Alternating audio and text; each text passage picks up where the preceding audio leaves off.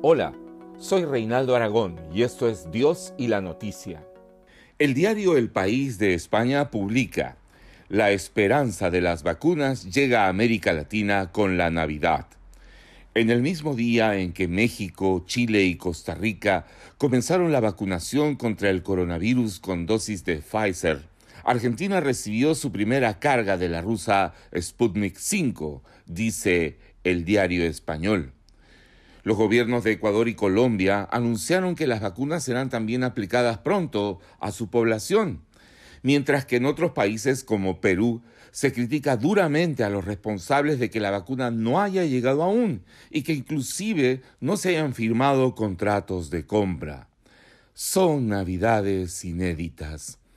Escuelas y comercios no esenciales cerrados, restaurantes solo con servicio para llevar, límite de personas que podrán reunirse en interiores, a excepción de Navidad en algunos casos, prohibición de venta de fuegos artificiales y reuniones públicas al aire libre para Año Nuevo. Son algunas de las medidas anunciadas por los gobiernos en Sudamérica para estas celebraciones mientras que parte de Asia atraviesa una tercera ola de contagios de COVID y Europa una segunda. Aquí en Sudamérica se lucha también por contener el aumento de casos. En Argentina, por ejemplo, el gobierno publicó una lista de recomendaciones para la población que incluye limitar las reuniones durante los 14 días previos a las fiestas, prohíbe juntarse al aire libre, cumplir con el distanciamiento físico pertinente, abrir puertas y ventanas si no se pueden realizar encuentros en el exterior.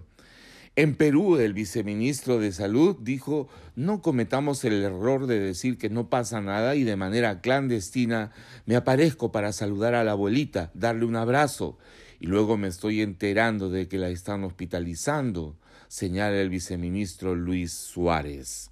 Y así el subcontinente americano toma sus precauciones para evitar que en estas Navidades y en las fiestas siguientes se registre un rebrote que al inicio de la pandemia puso a nuestros países entre los más afectados del mundo.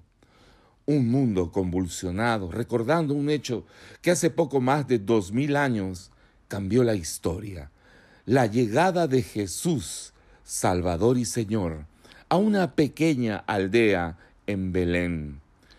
También fue una época convulsionada y difícil la que predominaba en Israel a la llegada de Emmanuel, que traducido es Dios con nosotros. Israel estaba bajo la bota del imperio romano y el pueblo se mantenía a la espera de un Mesías, un enviado, un ungido de Dios que los libraría del oprobio de ser un pueblo conquistado.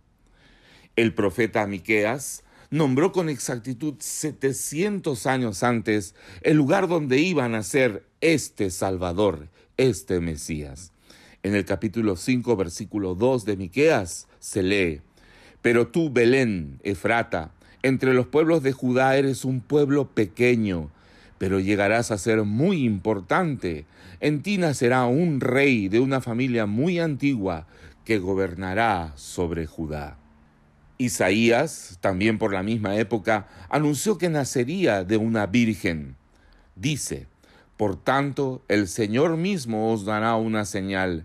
He aquí la virgen concebirá y dará a luz un hijo, y le pondrá por nombre Emanuel, que significa Dios con nosotros. Y podríamos seguir citando. Los estudiosos bíblicos encuentran más de 300 anuncios en el Antiguo Testamento sobre la llegada de este Mesías Salvador. Pero en uno de los textos más sorprendentes, el profeta Isaías dice que el nombre del niño es admirable, consejero, Dios fuerte, Padre eterno, príncipe de paz. Y paz es precisamente lo que necesita la humanidad en estos días. Paz que no sea solo la ausencia de conflictos, sino más bien la seguridad de que el amor manifestado con la llegada del Salvador sea la esperanza para este mundo. Que la paz verdadera, que llegó al mundo con Jesús, el príncipe de paz, marque el inicio de una Navidad diferente en nuestras vidas.